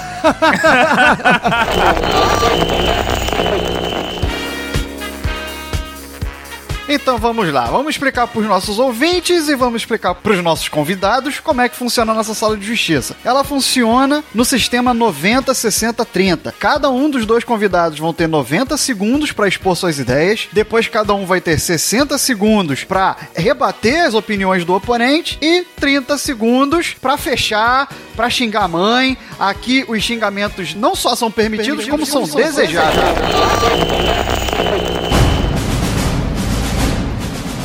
Debatedores pré-selecionados: Geraldo Zara, Felipe Mendonça. Mediadores: Diogo Bob, Mogli, galera do Raul. Agora que nós já sabemos como é que funciona a sala de justiça, com a mensagem do nosso sócio proprietário do, do Rissuti Bank, nós podemos começar esse pequeno debate. Felipe ou Geraldo, quem se dispõe a começar? Fala aí. Quer que eu comece? Posso começar, você, que sabe. Na beleza, ó. Já fica. Mogri já fica com essa frase aí pra usar. Posso começar? Olha só. O cara já mandou assim, não, beleza. O, o Geraldo aqui, o Geraldo é do Escada Investment, né? Isso. Nossa, beleza. Então o Geraldo já tá preparado aí pra convencer a gente a investir nosso, nossa grande fortuna. Então vamos lá. Geraldo, preparado? Nasci pronto. Eita! 90 segundos, valendo. Olha só, Mogli, Diogo, pessoal, um podcast de sucesso, né? Vocês precisam investir num banco de sucesso. Num banco que não tem medo de dar a cara, de falar primeiro, de dizer porque que ele é melhor que todos os outros, né? Então é assim, vocês põem o dinheiro aqui no Investment Escada Bank Double Black qualquer coisa. E eu, e eu prometo o seguinte pra vocês: um atendimento Van Gogh Premium, é, Rei do Camarote pra rimar com o Rissuti. E é o seguinte: é, eu nunca vou ligar pra vocês, cara. Vocês põem dinheiro aqui, vocês nunca Eita. mais vão ouvir falar de mim. Não vou ligar sábado de manhã pra oferecer produto, não vou, não vou nada, não vou. Não- a gente não cobra tarifa, a gente não tem telemarketing ativo, a gente não, não vai mais encher a paciência de vocês. Vocês deixam o dinheiro aqui, a gente trabalha. Quando vocês quiserem tirar, vocês vão ver ele duplicado, triplicado, quadriplicado. Você vai ser mais feliz que um protagonista de comercial do Itaú fazendo izinho com, no- com a 20. mão assim na tela, sabe? Vai- vai- seu sorriso vai ser daquele tamanho. Eita, ferro, olha só, rapaz. Eu tô, tô tentado, rapaz. Né, Não tem tarifa nenhuma. Confesso que é tentador, hein? Então, olha só, Geraldo nos prometeu um banco que tem mais termos em inglês do que o cartão do Rissuti. e zero tarifas. Eu não sei você, Diogo, mas eu senti várias letras miúdas na minha frente enquanto ele É, eu tô falava. um pouco desconfiado porque eu não vi dinheiro nenhum entrando nesse banco, né? A parte ruim ele não fala. É, mas vamos lá, mano. Tá pronto aí, Felipe, para nos oferecer aí o seu, seu banco de investimento? Nasci pronto. Ih, ó, outro que nasceu pronto. Então, 90 segundos, valendo. Olá, senhor Mogli, senhor Diogo, senhor Rissuti. Aqui quem fala é Felipe do Kicking Away the Leather Investments. Eu sei que a concorrência. É isso? Eu sei que a concorrência já te ligou, mas não adianta nada falar primeiro e falar errado, né? Olha Eita! só, eu quero que vocês coloquem o dinheiro de vocês no melhor investimento, que inclusive pode ser pago com nudes do Mogli. Mas tudo tem Olha limite. só. E aqui, Eita! e aqui, no nosso banco, o garoto propaganda não é o 30. Lu- Luciano Huck. Aqui é chato pra caralho, como foi citado pelo meu concorrente, né? O meu banco não tem filas e nem porta giratória. Você não precisa ficar pelado pra entrar na agência. É, no meu banco, é, além de bancários, você encontrará bancos pra sentar. Olha só, uma grande, uma grande inovação. Caralho, É, e toda. Pra cada real investido no seu suado dinheirinho no meu banco, uma árvore será plantada Um no deserto do Saara. no meu banco você paga um e leva dois. No meu banco toca música ambiente. 20 segundos. Tipo, garota comunista? Isso, toca aí no garota comunista. o meu concorrente falou de Double 10. Black. Aqui é Triple Black Plot Twist Investment. E não tem Cinco. título de capitalização nem telemarketing. Eita, Oh, porra! acabou. Caraca, é a primeira vez que eu ouvi um investimento Daiane dos Santos. Um ponto negativo que eu tenho a dizer é que não pode entrar pelado no banco dele. Achei isso Ah, aí uma foi. ofensa, É, mas, de fato. mas tudo bem. Vamos lá, ó, Mog, o cara falou que vai ter o banco dentro do banco, um inception de bancos, entendeu? Não, ele Pra falou que pode sentar. mandar nudes. Eu quero ver o caos que isso vai gerar. Eu quero ver o aplicativo do banco do Felipe, que eu não sei falar o nome. Só sei que termina com investment. Como é que é o nome, Felipe? Kicking Away the Leather Kicking Away the Letter. Investment. Ah, tá preparado aí, Geraldo, para Tô, tô combater preparado. o banco que promove a pornografia?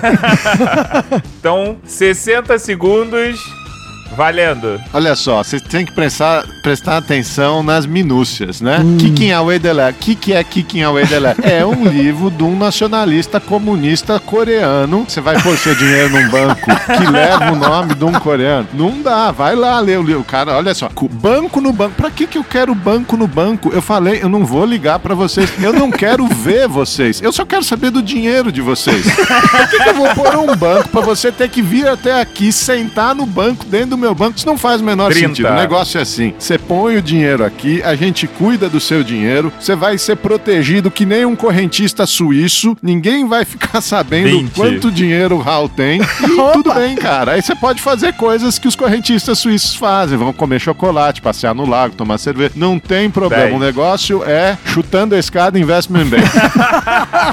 Prometeu tratamento suíço. Olha Só só. não pode ser o dos diretores da FIFA, né? Que tá todo mundo preso. Polícia!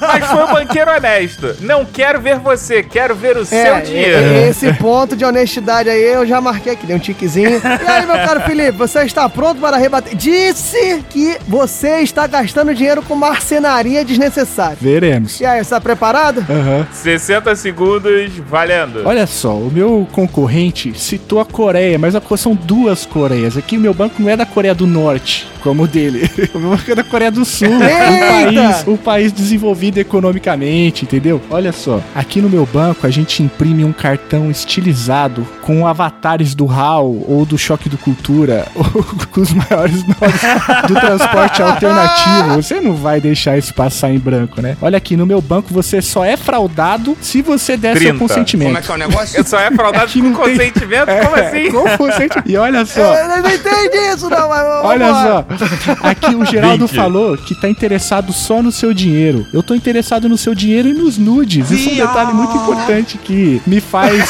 muito mais importante, muito mais ativo do que o meu. E aqui não tem título de capitalização como o Geraldo vendia antes, na sua vida pregressa. Acabou. Acabou com todo o projeto de vida do Mogli, que é convencer todo mundo a comprar títulos de capitalização. e aí, já tá preparado? O cara falou aí que tem uma reviravolta aí no jogo, que ele é da Coreia do Sul, você é da Coreia do Norte, e ele tá interessado não é no dinheiro, é no nude. Resumindo, ele tá falando que na verdade o vilão é você, não ele. Isso. Exatamente. É o tá preparado? Agora é o momento que é xingar a mãe é elogio. Preparado, Geraldo? Preparado, vamos lá. Então, 30 segundos, valendo. Coreia do Norte, do Sul, isso aí é tudo fake news dele. O negócio é o seguinte: avatarzinho do galera do rádio, isso é risco à sua privacidade. Quem que é de alta finança que tem o dinheiro que vocês têm, querem ir para um banco e vai ficar expondo 15. a sua privacidade? Então é o negócio é o seguinte: olha, e grande investidor, ninguém quer saber, ninguém quer saber quem vocês são, o que, que vocês fazem com seus dinheiros. Você quer o seu dinheiro Cinco. protegido? Vem aqui pro meu segredo aqui do Banco Suíço. Acabou. Venha aqui pro meu segredo dar nome de filme pornô. A gente tá falando de nudes aqui, essa porra. Geraldo tá prometendo um paraíso fiscal, né? Não é um Isso, banco, é um é. paraíso fiscal. Exatamente. Nós acabamos de pegar um elevador e chegar no terceiro andar. E aí, Felipe, tá preparado? Tô, tô preparado. Ah, é, agora é o arremate final. Quero só ver agora o que, que vem. Já veio o Avatar, já veio o Nude. 30 segundos. Valendo, Felipe. Olha só, Mog, Diogo, vocês querem cair na Lava Jato? Vocês querem cair na primeira instância lá do Sérgio Moro?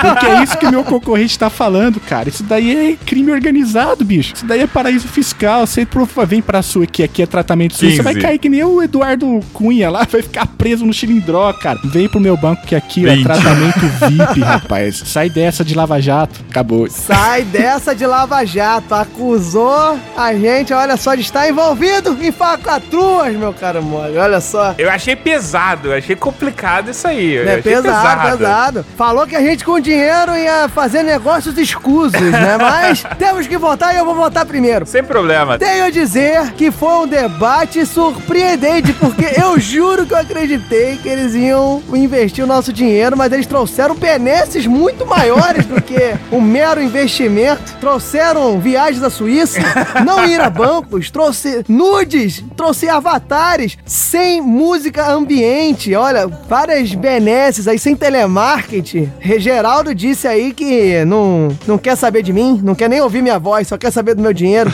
Então, diante disso, foi um debate surpreendente, muito bom por sinal, diga-se de passagem, e eu tô falando isso tudo porque, novamente, eu tô sempre enrolando porque eu não sei em quem votar, sempre. Fico sempre na dúvida, mas eu vou colocar o ponto aqui que mexeu com meu coração, meu caro Mogli. E não, não é mexer no segredo de Geraldo. o que tocou meu coração foi que começou dúbio, mas no final escancarou que é: eu não quero saber de você, eu quero saber do seu dinheiro. Eu não quero falar com você, eu quero que você venha aqui e o seu dinheiro esteja duplicado. E o mais importante, eu detesto ir a banco. Ele falou que eu nunca vou precisar ir no banco. Então, meu voto é no chute escada banking do Brasil.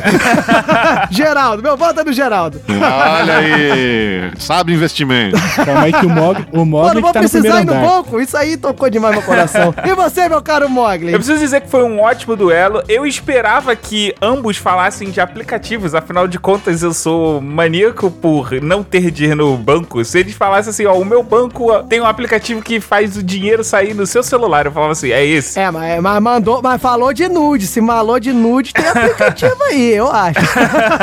Mas enfim, vamos lá. Eu tenho todos esses pontos que é importante que você comentou do Geraldo. Geraldo, mas, cara, eu, eu preciso dizer que ter sido comparado a alguém da Lava Jato ficou pesado. Eita, é verdade. Falou que a gente ia fazer a Haldredete. É. E aí o Felipe virou e falou: Não, a gente aqui não é Lava Jato, cara. Vocês vão ser pessoas normais. Vocês vão ter a vida limpa. E eu quero meu dinheiro nesse banco, aonde eu sou uma pessoa honesta. Porque eu sou uma pessoa honesta. Eu não vou colocar em paraíso fiscal, porque o Eita. nego vai ficar achando que eu sou ladrão. Sabe investimento. Gente como a gente. Você votou no Felipe, então, né? Exatamente. Não, não, não. Não votou no Felipe. No Kicking Away The Leather Investment. Ah, boa, boa. O nome é bom mesmo. O Mogli vai investir no coreano, que o Rissuti é o coreano do Hal. Todo mundo fala que ele tem a cara do Kim Jong-un. A altura, pelo menos, ele tem. Ou não tem, né? Eu vou fechar o cast com um pequeno detalhe que pra você ser honesto é você, tá? Você pode ser ladrão em qualquer um dos dois.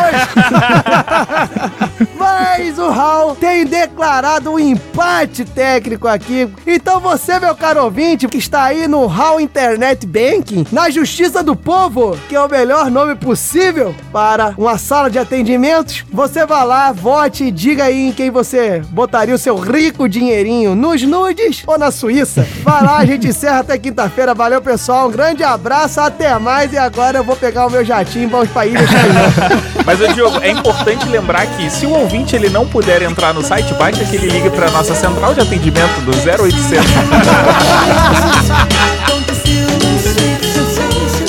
Debate declarado sem vencedor. As vertentes defendidas não necessariamente refletem a opinião dos debatedores. Galera do Hall.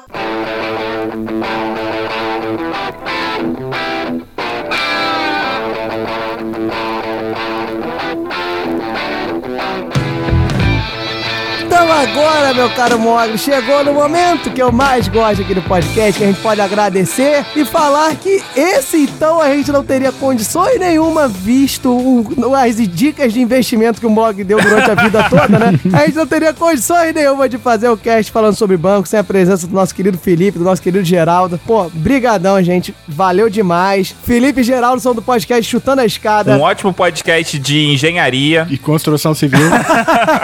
Para, falando sério, um ótimo podcast aí de política internacional, fala sobre diplomacia, fala sobre N assuntos aí que tanto interessam a gente. Então, Felipe e Geraldo, façam aí o jabá de vocês, fala onde vocês podem ser encontrados. Então vai lá, a voz é de vocês. Então deixa eu começar aqui agradecendo imensamente o convite. Eu sou ouvinte do, do galera do HAL, então tô muito honrado de estar aqui. É isso aí, não depõe ao seu favor, diga assim.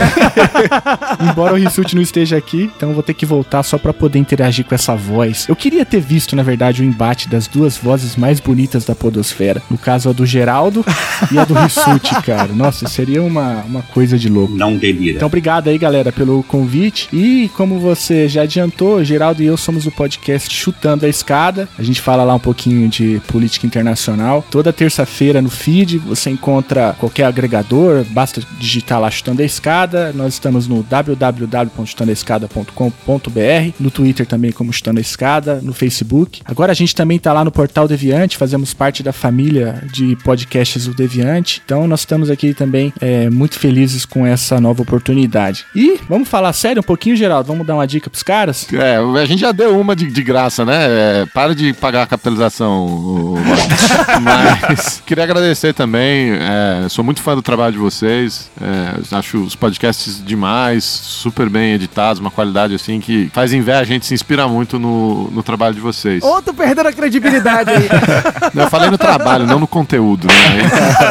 agora, agora ganhou credibilidade. Mas, por coincidência, assim, eu, eu e o Felipe, a gente começou a, a usar aí uns bancos novos, umas opções financeiras novas que vem surgindo nos últimos anos. E queria deixar isso aí de dica aí para os ouvintes, né? É, o lado negativo do- da grande maioria dos bancos hoje em dia, além de, de atendimento, de burocracia, são as tarifas, né? A demora no atendimento. É, e cada vez mais tem aparecido aí tanto bancos quanto operadores de cartão de crédito que são mais amigáveis, né? Normalmente são empresas menores, o pessoal chama elas de, de fintechs, de empresas de tecnologia e financeiras, que têm oferecido opções muito boas, sem tarifas ou com tarifas muito baixas para todo tipo de operação, investimentos muito mais lucrativos que a poupança ou que o título de capitalização? É, não vou falar de, de nenhuma especial aí, mas tem, tem várias, né? Eu e Geraldo usamos um, uma- um banco novo, que é o Banco Inter, né? Que é um banco totalmente digital, você faz a conta no próprio aplicativo, consegue fazer transferências e tal, tudo que você precisa no dia a dia. E também uso um cartão de crédito que é o do Nubank, que é um cartão que você também controla ele todo pelo aplicativo, você consegue bloquear, trocar senha, saber exatamente aonde que você gastou, quanto gastou, onde gastou, e sem tarifas, né? Sem anuidade. Eu, particularmente, amo o Nubank. Todos os lugares em que eu vou, eu falo super bem e super recomendo. Se você tiver dúvida, é, reclamação, você fala no Twitter ou qualquer rede social que eles respondem prontamente porque é a galera de dentro do Nubank mesmo que dá esse feedback. Não é o Geraldo, né? Não é o Geraldo. Não, não é o. Geraldo, não. Não, pro pessoal que quer investir em, em renda fixa, por exemplo, tem um, um banco novo também que é o Sofisa Direto, tem, tem outras opções aí. Até o pessoal da JBS lá lançou um banco, né? Uhum. Que é o original. E por mais que você não queira es- es- escolher ou de repente mudar o banco, às vezes serve como poder de barganha, né? Você chega pro seu gerente e fala assim: ó, mas tira essa taxa aqui, ou baixa esse juro do empréstimo, porque agora tem outras opções, né? Ah, então boa. acho que vale muito a pena aí o pessoal dar uma olhada e, e ficar mais, mais atento aí para essas coisas para não, não ser vítima, né? Não, não ter que aceitar tudo que os bancos tradicionais expõem pra gente. Né? Sensacional. Então, Inter, Sofisa, Nubank, tamo aí, ó. Contato, arroba galera do Raul. Fiquem à vontade, dê uma moral pra gente. Mas, pô, valeu mesmo, Geraldo, valeu mesmo, Felipe. Eu sempre falo que se veio aqui é porque eu escuto, então é por isso que o Alexandre, o Tony e o Dave Passo não estão aqui ainda.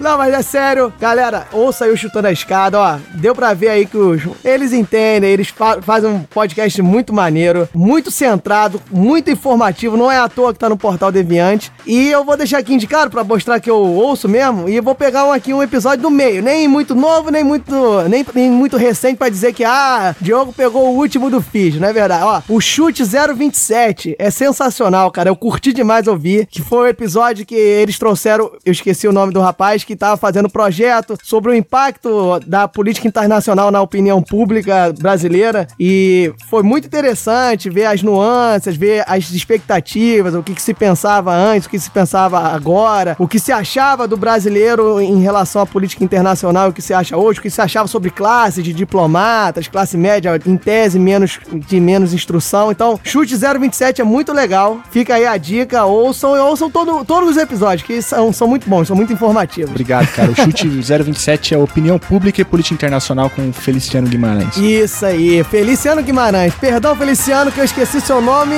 Talvez seja porque você é homônimo de uma certa pessoa aí. Brincadeira. valeu, galera. Muito obrigado. Valeu, Geraldo. Valeu, Felipe. Um grande abraço.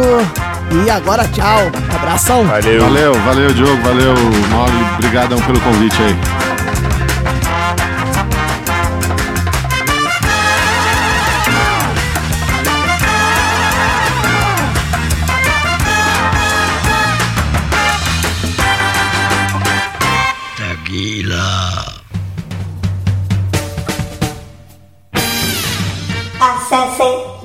galeradoral.com.br Mensagens em contato arroba galeradoral.com.br Busque por Galera do Raul em Facebook, Instagram, Twitter